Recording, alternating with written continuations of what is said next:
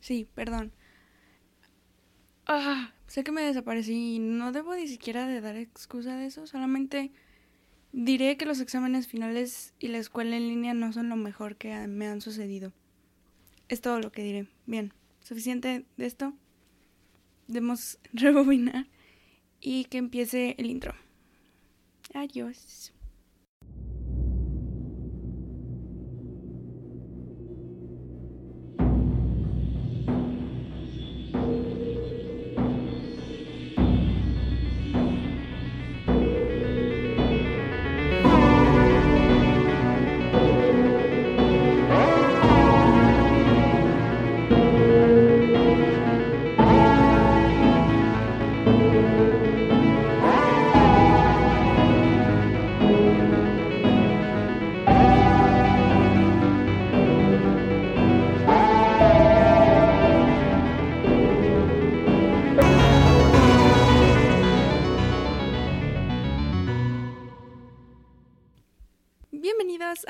Episodio. Mi nombre es Angie y cada mes elijo un tema del cual cada semana me pongo a platicar acerca de casos que se me hayan hecho interesantes, ya sea crimen, misterio, fenómenos sobrenaturales o lo favorito de este podcast que son conspiraciones.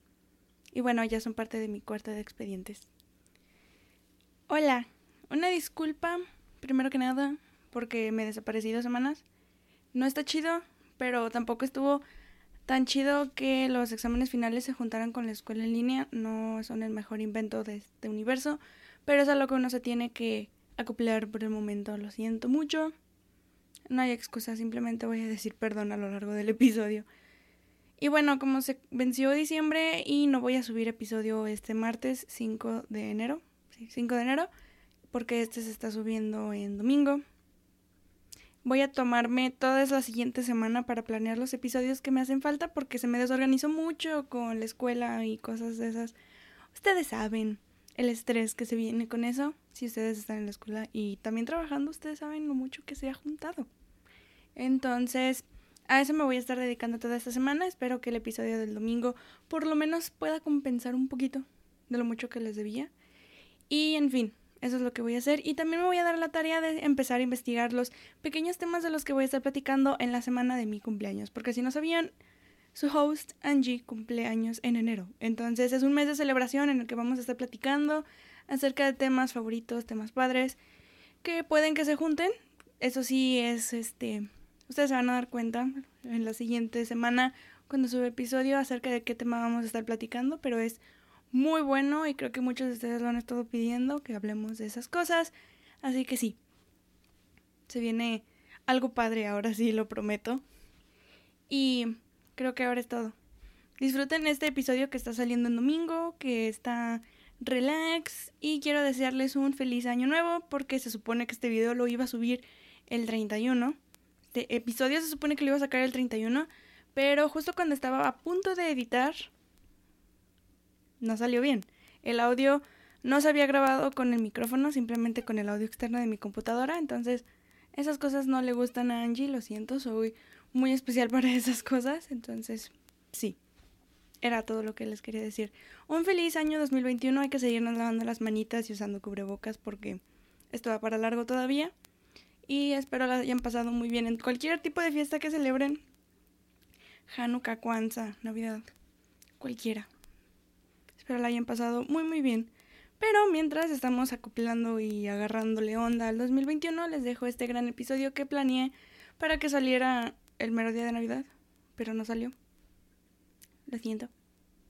Pero ahora sí, vamos a platicar acerca de este caso. Y antes de eso, recordarles que como cada episodio le digo, si esta es la primera vez que ustedes escuchan el cuarto de expedientes, no olviden suscribirse y activar las notificaciones porque pues no saben cuándo va a subir episodio. Ah, muchos piensan que la subo en martes, yo también pienso que voy a estar subiendo los martes, pero al parecer no, no salen las cosas como uno quiere.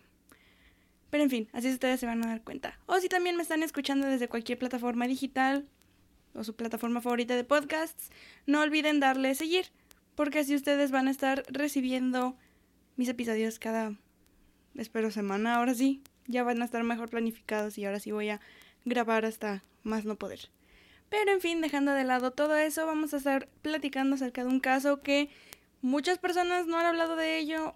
Creo que de lo que busqué dentro de los youtubers y podcasters, nada más encontré a una persona que habla de eso en YouTube, que es Bella Fiori. Y de donde saqué la información en este caso fue del podcast llamado Morbid, a True Crime Podcast, que las hosts o hostess son dos mujeres muy, muy inteligentes y muy divertidas. Una es estilista y otra creo que es técnica forense. Entonces su, su podcast es muy bueno. Les voy a dejar el link del podcast que escucho. O tal vez les deje el link del episodio. En fin, escuchen Morbid si les gusta escuchar podcasts en inglés y también de comedia. Está muy divertido, son muy divertidas ellas, me caen muy bien. Y bueno, en este caso, la información de la que pude tomar o la información que pude obtener fue de ese podcast y de información que tuve que rascar con dos fragmentos, bueno, con fragmentos de dos libros que se han hecho sobre esta masacre, que bueno, no estaban los libros completos en internet, simplemente lo que pude obtener y pues todas esas cositas. Pero ya sin más que darles rodeo, el día de hoy les voy a platicar acerca de la masacre que le sucedió a la familia Lawson. Eran granjeros de tabaco y toma lugar en los años 20 en Germantown, Carolina del Norte. No sé qué tienes, Angie, con hacer un montón de episodios dentro de los años 20 y Segunda Guerra Mundial. Una disculpa, pero creo que son los que más nos han interesado a lo largo del podcast. En fin, eh, hablar de la familia Dawson es decirles que no eran pobres pobres, pero sí eran personas de muy bajos recursos. O sea, no tenían que ir a extremos para poder sobrevivir, pero no eran personas de la como clase alta. Nos vamos a concentrar más que nada en la persona que perpetuó todo esto porque tal vez queramos entender un poquito qué fue lo que hizo que se comportara así, pero más que nada porque es de quien hay la mayor cantidad de información. Y es así como les voy a platicar acerca de Charles Lawson o también nombre completo Charles Davis Lawson. Él nació el 10 de mayo de 1886 en nada más y nada menos que Lawsonville. Es en serio, tuve que investigarlo si existe. Lawsonville, en el condado de Stokes, en Carolina del Norte. Es muy extraño, ¿no? Se apellida Lawson y nació en Lawsonville. Sí estuvo muy extraño esa cosa. Pero así fue como conocemos al patriarca de la familia Lawson, quien en 1911 se casó con Franny Manring y tuvieron ocho hijos. No hay más información ni de su vida, ni de cómo fue su niñez, nada, hasta que se casó en 1911 con Franny y tuvieron ocho hijos, quienes fueron Marie, Arthur, William, quien nació en 1914, pero a la edad de seis años, en 1920, falleció de una enfermedad respiratoria, lo cual era desafortunadamente muy usual en ese entonces porque por una simple gripa te enfermabas y morías. Era muy, muy feo y estamos hablando de 10, 11 años después de la pandemia de la gripe europea, entonces era muy normal este tipo de situaciones, desafortunadamente. Pero también tuvieron a Carrie, Mabel, James, Raymond y Mary Lou. Nada más pasó ahí, no, no hay más información acerca de como la vida de los Lawson hasta 1918 cuando los hermanos de Charles, Marion y Elijah decidieron mudarse a Germantown en Carolina del Norte. Después, como que esto motivó a Charles como para poder hacer más y decir, wow, sí, me voy a dedicar a hacer estas cosas, quiero seguir el mismo camino que mis hermanos. Y fue así como hasta 1927 los Lawson llegaron a ahorrar suficiente dinero para mudarse a Germantown, mientras lo hacían trabajando como granjeros de tabaco y lograron comprarse su propia granja y su propia casa y todo eso y se pudieron mudar en Brook Cove Road en Germantown, Carolina del Norte. De nuevo, no hay más información acerca de esto más que el simple hecho de que Charles Lawson era muy respetado y era reconocido como una persona muy trabajadora, muy agradable, todos le guardaban la mayor cantidad de respeto, tipo lo que vimos nosotros con los niños Sutter, con George. O sea, él era como muy reconocido así por ser una persona que le echaba muchas ganas a la vida, que se dedicaba a lo que hacía. Entonces, era todo lo que tenía que saber la gente, o sea, nada más eran conocidos por eso los Lawson. Pero dentro de toda esa actitud de persona que le echa ganas a la vida y que trabaja como granjero para ganarse la vida, muchos, muchas personas llegaron a decir que en realidad Charles cambió su carácter cuando em, tuvo un accidente con un hacha mientras sus hijos Marie y Arthur le estaban ayudando en el granero, que se pegó con un hacha en la cabeza y pues nadie creyó que fuera a suceder más, pero hubo personas que comentaron que su temperamento como que cambió. Si de por sí los hombres en, eh, en, los 1920, al ser los patriarcas en ese entonces, ya tenían un temperamento fuerte, creo que pues esto del accidente le provocó como que más cambios y se convirtió como más centrado y un poquito más enojado. Eso es lo que algunas personas creen que es lo que dicen. Y bueno, que las cosas empeoraron, si de por sí ya tenía un temperamento fuerte. Entonces es lo que las personas como que dicen. Pero les digo, no hay tanta información acerca de los Lawson si nos ponemos a hablar como de esa manera, porque aunque ustedes lean los libros, no hay más. Pero lo que sí hay es información dos semanas antes de la masacre, y eso es de que estamos hablando de diciembre de 1929, cuando Charles decidió llevar a su familia a comprar ropa, porque iban a ir a un estudio fotográfico llamado Wilson Salem, o Winston Salem, perdón, para tomarse un retrato familiar. Ok, hasta esto parece normal, o sea, sí, se van a tomar la típica tarjeta navideña y van a hacer todas estas cosas, pero aquí les va lo que es extraño. La familia Lawson era una familia de clase baja. No tenían dinero para darse esos lujos, porque en ese entonces el tomarse retratos era considerado un lujo.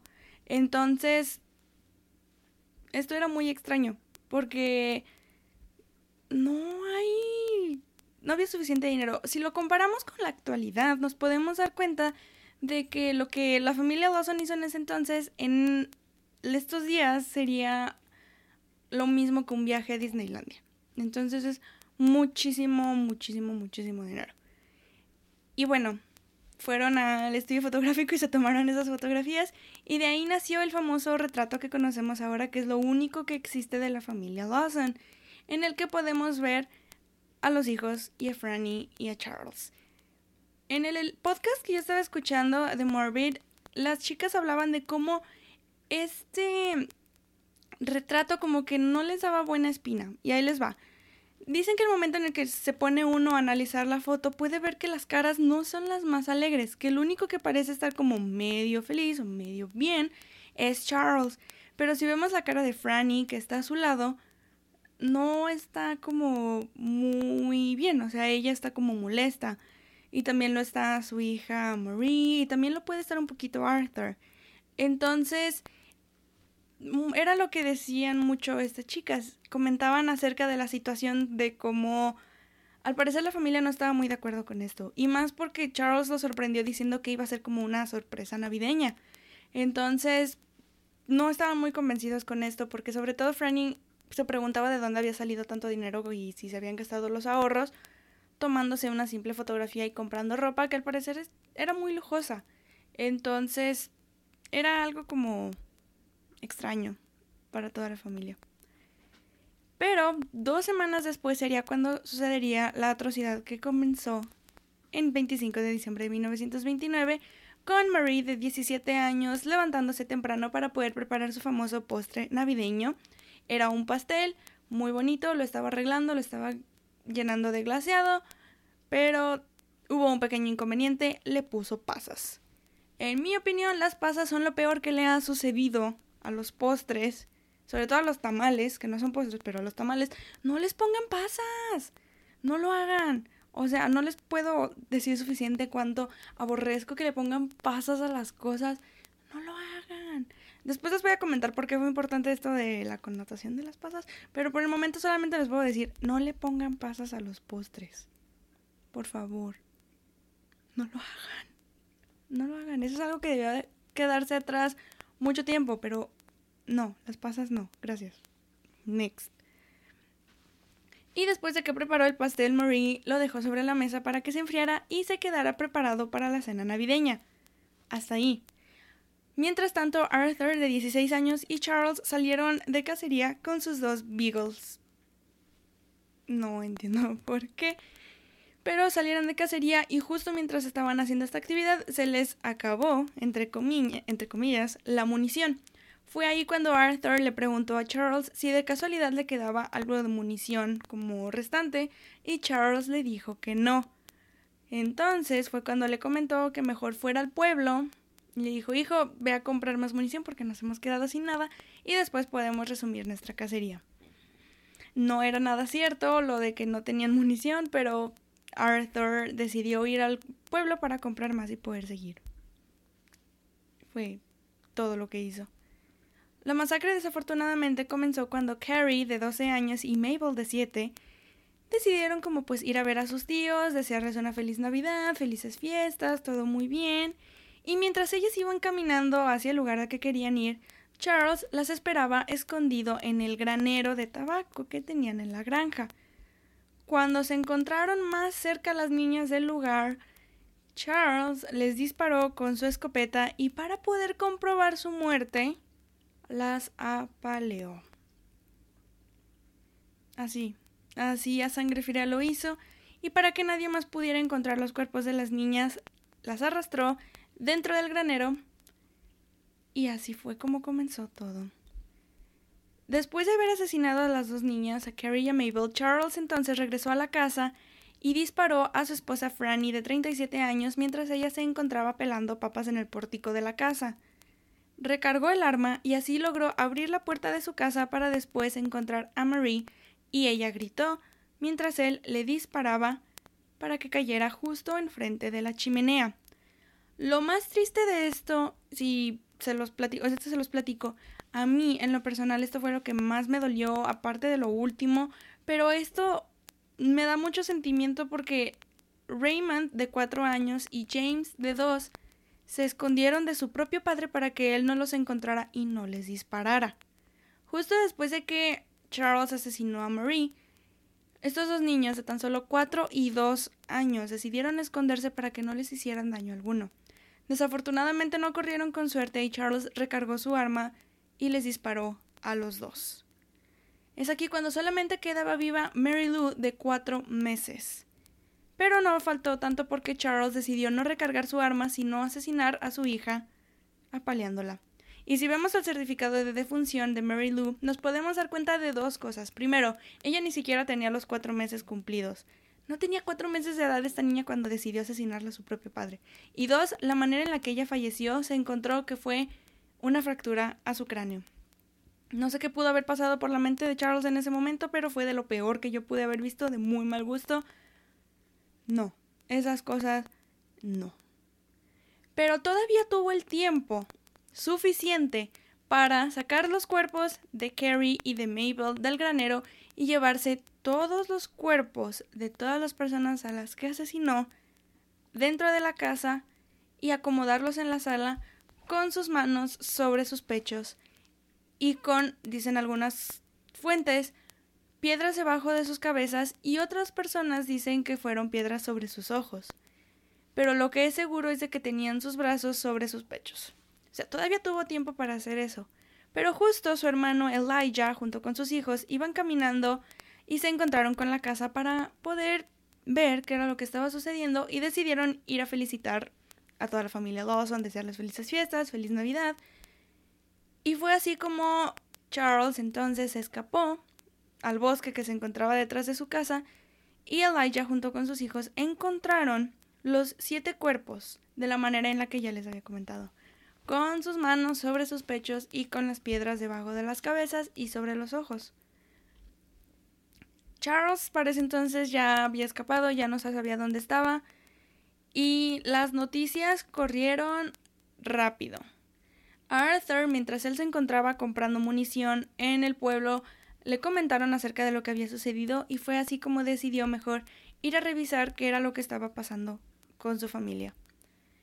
La policía y él encontraron la casa y vieron cómo estaba la situación, mientras que Charles ya llevaba desaparecido varias horas. No se sabía en lo absoluto qué era lo que había sucedido con él, no se sabía en dónde, en dónde estaba, hasta que hasta horas más adelante se pudo saber, después de estarlo buscando durante mucho tiempo, qué era lo que había sucedido cuando se escuchó el eco de su escopeta calibre 12 resonando por todo el bosque, así afirmando que Charles en efecto se había suicidado.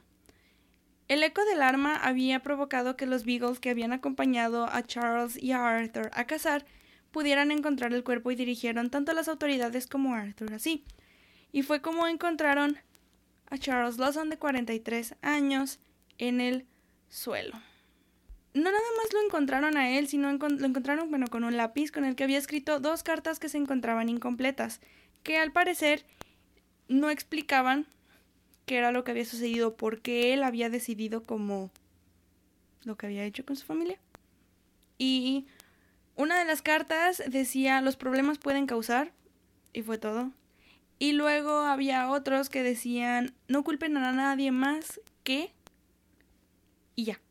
Pero dicen que una de ellas estaba dirigida hacia sus padres, los padres de Charles. Y de nuevo, no decían en absoluto qué era lo que había sucedido porque él había decidido asesinar a toda su familia así de la nada.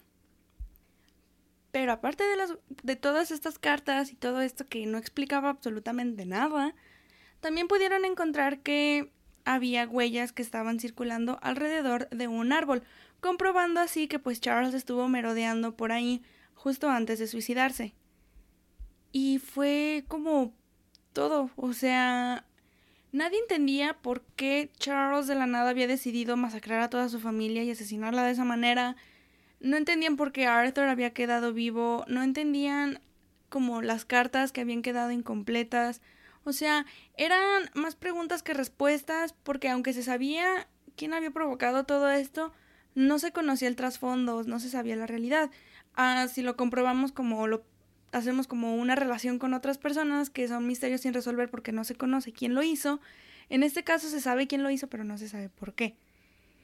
Y así fue como comenzó el misterio porque la gente tenía muchísimas dudas y fue lo que atrajo a miles de personas justo cuando en el funeral todos fueron enterrados en la misma parcela.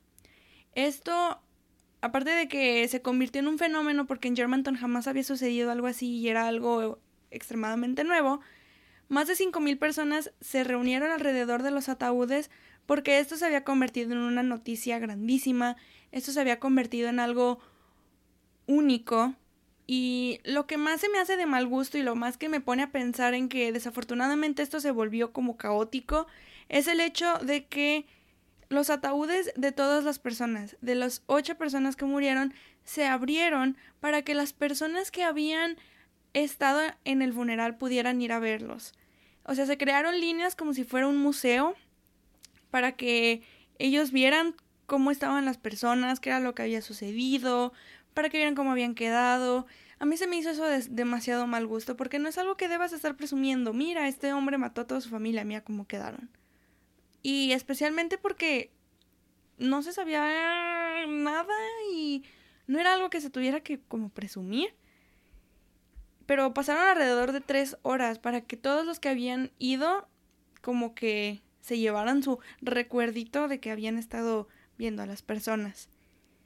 Pero no nada más fue el hecho de que fueron al funeral y de que se presentaron y todo esto, no, sino que también la gente comenzó a ir a la escena del crimen, o sea, a la casa de los Lawson, por souvenirs, como si fuera un centro de diversión el hecho de estar así, porque la criminalística, la criminología. Wow. Nunca me llegan mensajes cuando estoy grabando y ahora sí. Pero la criminalística y la criminología no eran tan avanzadas como son hoy en día. Entonces, el limpiar una escena del crimen no es como no era lo que es ahora. Entonces, todavía habían quedado muchísimos restos, había quedado si ustedes se ponen a ver, o sea, las fotografías que van a estar en los show notes en el cuartoexpedientes.com, no olviden pasar por ahí, se van a dar cuenta de que las fotografías que se tomaron son de cómo quedó la chimenea después de que Marion fue asesinada y cómo quedó la cuna. Creo que de la cuna no encontré fotografías y es que no me puse a investigar tampoco, o sea, no es de buen gusto hacer eso. Pero dicen que hay fotografías de la cuna de Mary Lou y cómo quedó después de que Charles la había apaleado de la manera en la que la hizo. Entonces, es increíble todo lo que sucedió y cómo la gente estaba yendo nada más por el simple morbo, pero lo peor de todo esto es de que a Marion, el hermano de Charles, se le ocurrió como excelente idea convertir en museo la casa de los Lawson y empezar a cobrar 25 centavos por cada persona que entrara. O sea, si no había sido suficiente todas estas personas que ya habían entrado y ya habían ido por cosas para llevárselas como recuerdo, no, había que cobrar 25 centavos de entrada. Se había convertido increíblemente en una atracción turística para todos, se había convertido en vez de un lugar que se investigara para conocer por qué se había hecho lo que se había hecho, se había vuelto en una atracción. Y especialmente porque el pastel de Mary Lou, no, el pastel de Marie, ese, ¿quién fue ella? El pastel de Marie había quedado intacto, nadie lo había tocado, nadie había hecho nada con él. Entonces esa fue como la mayor atracción porque estaba como si nada. O sea, durante días quedó así como si nada. Y se hicieron muchísimas, muchísimas visitas guiadas, por Dios. Se hicieron muchísimas visitas guiadas con el pastel y la gente empezó a robarse las pasas como recuerdo, como memoria, para que la gente supiera de que, ah, aquí fue en donde asesinaron a estas personas. Y mira, me llevé pasas para que sepas. O sea, la gente empezó a robarse cosas y el pastel que tuvo que quedar como cubierto con una protección de vidrio para que nadie más pudiera tocarlo. Y fue muy triste. Fue muy feo leer todo esto porque la gente lo veía más que nada con morbo, no por no por nada más, simplemente por el morbo de hacer las cosas. Y bueno, después de cinco años que duró esto, se los juro, duró cinco años Marion cobrando 25 centavos la entrada. Después de todo eso, se enterró un familiar cercano de los Lawson, tomó el pastel y lo enterró cerca de la tumba de Mary, de Marie para que quedara como un recuerdo de lo que había sucedido. Y después de estos cinco años, la casa se demolió porque nadie investigó más como a fondo. Y quedaron las leyendas de personas que dicen que cada que van cerca de la casa de los Lawson pueden ver a los niños jugando, pueden ver a, a Marie, pueden ver a Franny, pueden ver a la bebé. Y también existe la leyenda de que cada que está nevando cerca de Germantown o que está nevando en Germantown, en el cementerio en el que están enterradas las ocho personas, cada que está nevando no cae nieve sobre la tumba de Charles. O cuando es otoño y están cayendo las hojas, cada que caen, no caen sobre la tumba de Charles. Pero estas simplemente han sido leyendas urbanas que se han convertido parte de Germantown y lo hacen por el hecho de como preservar la leyenda de lo que sucedió, los acontecimientos de la masacre. Y como podemos ver, aparte de que se convirtió en una atracción turística y aparte de que esto era algo que jamás había sucedido en Germantown, obviamente la masacre fue un objeto de mucho interés, desde libros, poemas, historias, leyendas, hasta canciones. En la época de los 20 era muy acostumbrado lo que eran llamadas las baladas de asesinatos o murder ballads, que no tengo ni idea por qué se hicieron, pero se habla acerca de asesinatos con las baladas o también las que se llamaban canciones de cuna preventivas o cutlery lullabies. Que de nuevo, no entiendo por qué alguien le cantaría a sus hijos acerca de un asesinato o de una masacre. ¿Cómo le vas a cantar eso a tu hijo de 5 años? No entiendo. Pero era muy popular en la época de los 20 y fue así como se creó la canción titulada The Murder of the Lawson Family por los hermanos Stanley, pero hasta 1956. Y si ustedes escuchan esta canción, no habla como tal de cómo sucedió a ciencia cierta como la masacre. Habla de eso como nada más en un verso. En el segundo, creo. Sí, en el segundo. Escuché la canción y Está muy triste. Se las voy a dejar en... Eh, si, lo están viendo el video, desde YouTube les voy a dejar el, el link. Si no, a lo largo de los días les voy a subir ya el video como tal en nuestras redes sociales, tanto en Facebook como en Twitter. Y ustedes lo pueden ver. Pero si ustedes quieren escucharlos por sí solos, pueden nada más poner como en el buscador The Murder of the Lawson Family. Les van a aparecer muchísimas versiones. Una de ellas, que si ustedes son fans de RuPaul's Drag Race, pueden escuchar la versión de Sharon Needles, ganadora de la temporada 4. Y es en el disco, creo que Christmas Queens 3. Creo que sí. Pero ella hizo su propia versión y pueden como ver todo eso y pues sí. Pero como se pueden dar cuenta, se convirtió como súper popular la masacre porque era algo que nunca había sucedido y que no debería de estar sucediendo. Pero si nos ponemos a ver más, no se supo como nada. O sea, se los juro, no se supo nada más acerca de la situación. No, el caso quedó así nada más. Y desafortunadamente, en 1945, Arthur murió en un accidente automovilístico a la edad de 32 años. Ya se había casado y de hecho dejó a cuatro niños. Es muy como turbio esto porque era lo que decían en Morbid, que sobreviviste y una, o sea, tú sobreviviste a una masacre, pero mm, la manera en la que mueres es muy increíble. Y si nos ponemos a ver más cosas, porque me puse a investigar un poquito más, y los hijos de Arthur, de hecho, ellos no compartieron como mucho acerca de lo que sucedió con la familia Lawson, porque Arthur no le gustaba hablar de ello. Y se entiende, porque él lo más probable es que haya tenido este sentimiento de que fue el único que sobrevivió, mataron a los demás. Entonces, sí era algo con lo que él como que tenía que vivir y no le gustaba. Y es completamente entendible. Y eso fue lo que dejó que no se supiera absolutamente nada más del caso hasta 1990 cuando salió el libro White Christmas, Bloody Christmas o Blanca Navidad, Sangrienta Navidad de M. Bruce Jones, un vecino cercano de los Lawson, y su hija Trudy J. Smith, quienes revelaron secretos familiares de los, de los Lawson de más de 60 años.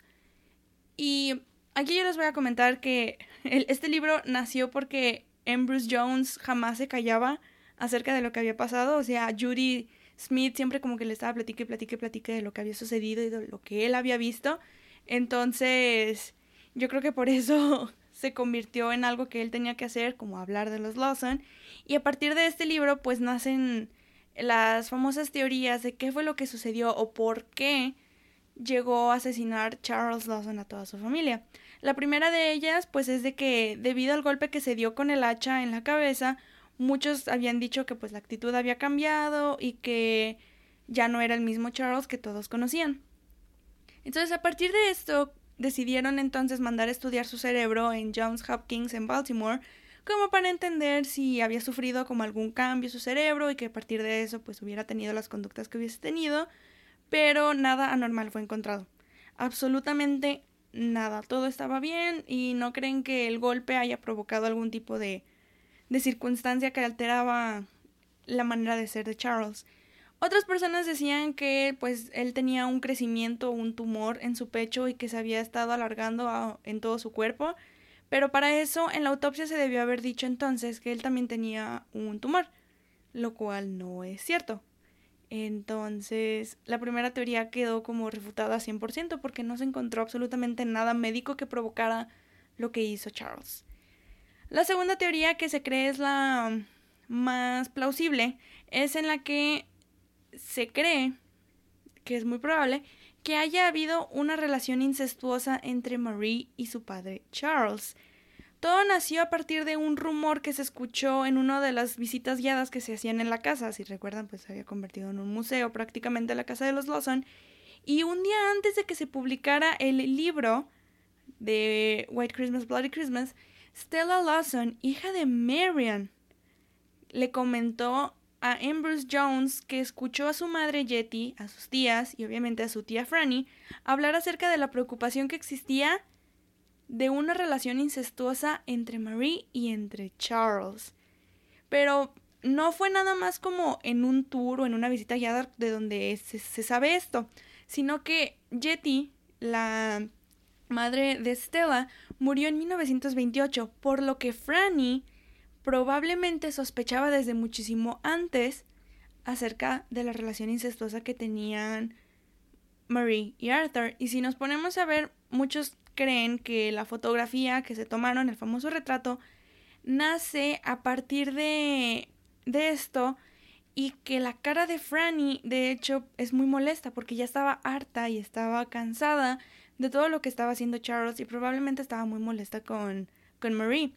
Pero no se supo nada más acerca de esta situación hasta hmm, que salió el libro Meaning of Our Tears o El significado de nuestras lágrimas en 2006 de la misma autora, Trudy J. Smith, en la cual ella habla acerca de cómo una amiga de Marie llamada Ella May, por no confundirse con Ella May la cantante, dice que de hecho Marie le reveló acerca de estar embarazada de Charles.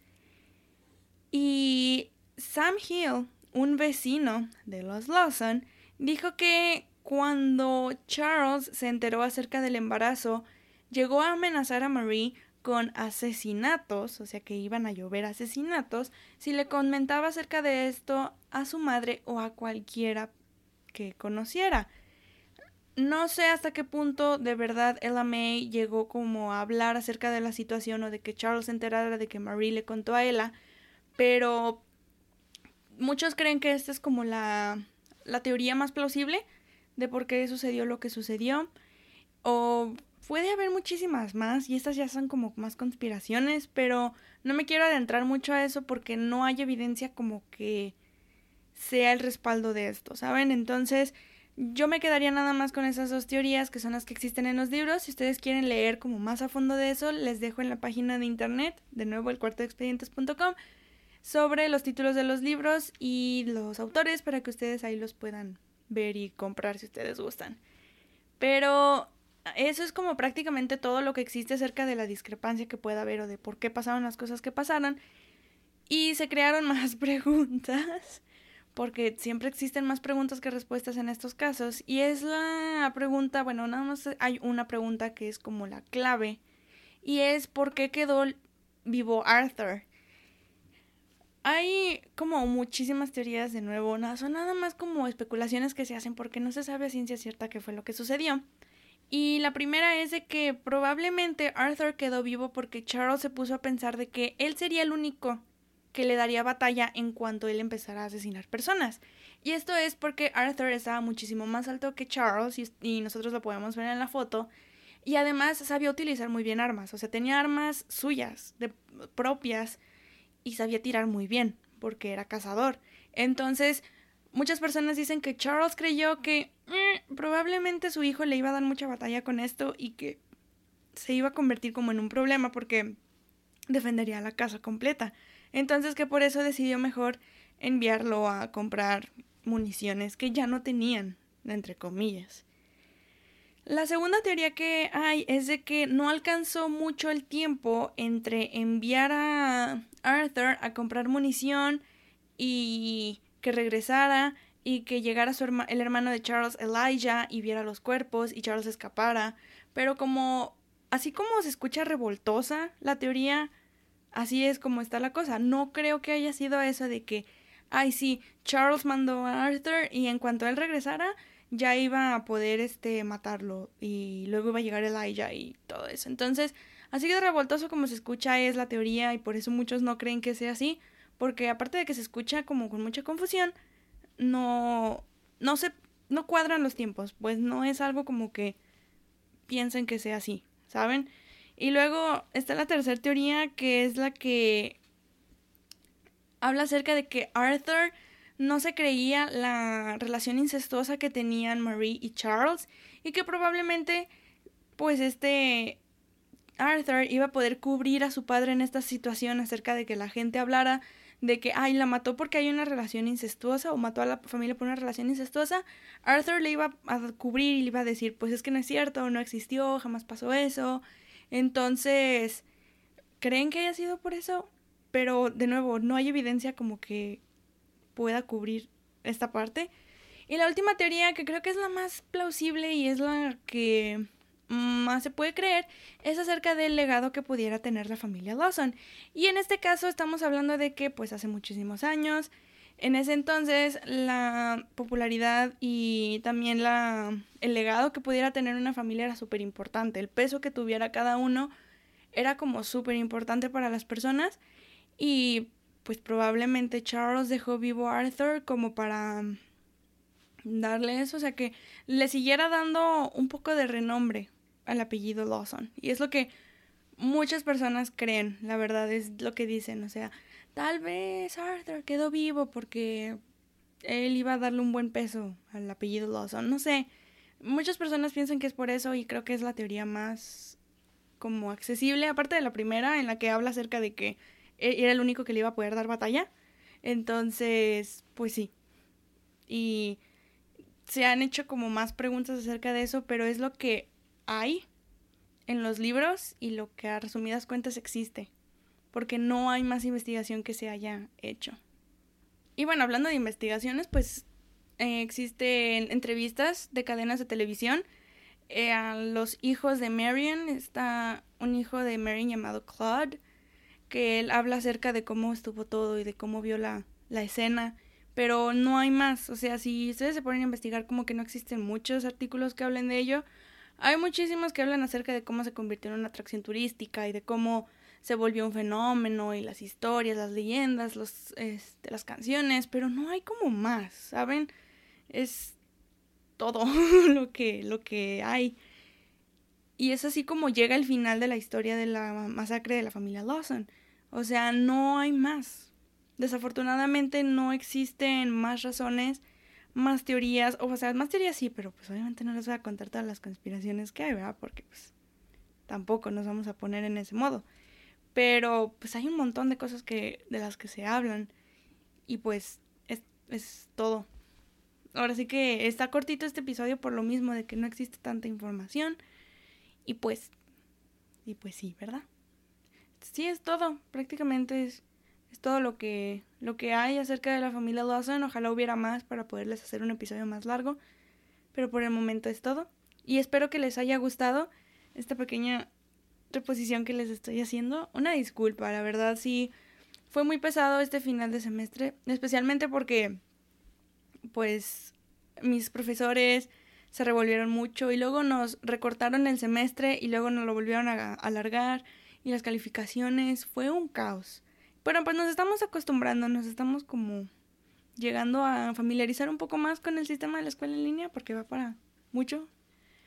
Pero mientras ustedes esperan a que Angie regrese a su a su calendario normal, a su agenda, les recomendaría mucho que si ustedes son personas que les gusta escuchar tipo mi podcast o les gusta ver videos como de misterio, de conspiraciones, de todas estas cosas, les recomendaría mucho que vieran canales que a mí me gustan.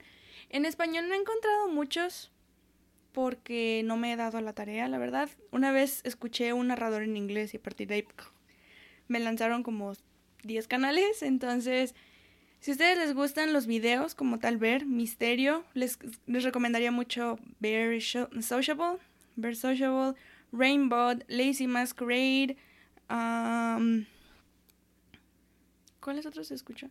Bueno, esos son como de los que hablan, no narran, hablan más que nada.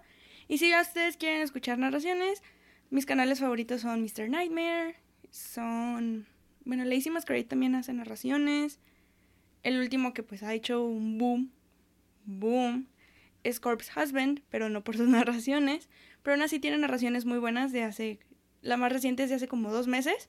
Entonces son muy buenas historias. Si ustedes les gusta dormir escuchando historias de miedo, buenísimo. Bosta también. Entonces, mientras yo regreso, ustedes pueden escucharlos a ellos. Muy buenos si les gustan las narraciones en inglés o quieren practicar su listening en inglés son muy claros al momento de hablar, entonces es buenísimo para, para la práctica.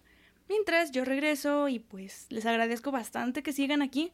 He visto los números subir y bajar, es normal porque no he estado tan activa, pero I'll be back soon. Pronto regresamos y ya le seguimos dando con todo porque pues es nuevo año. Necesito organizarme de nuevo porque estaba bien, muy bien y después bajé. Pero vamos bien con todo rápido, fácil y sencillo.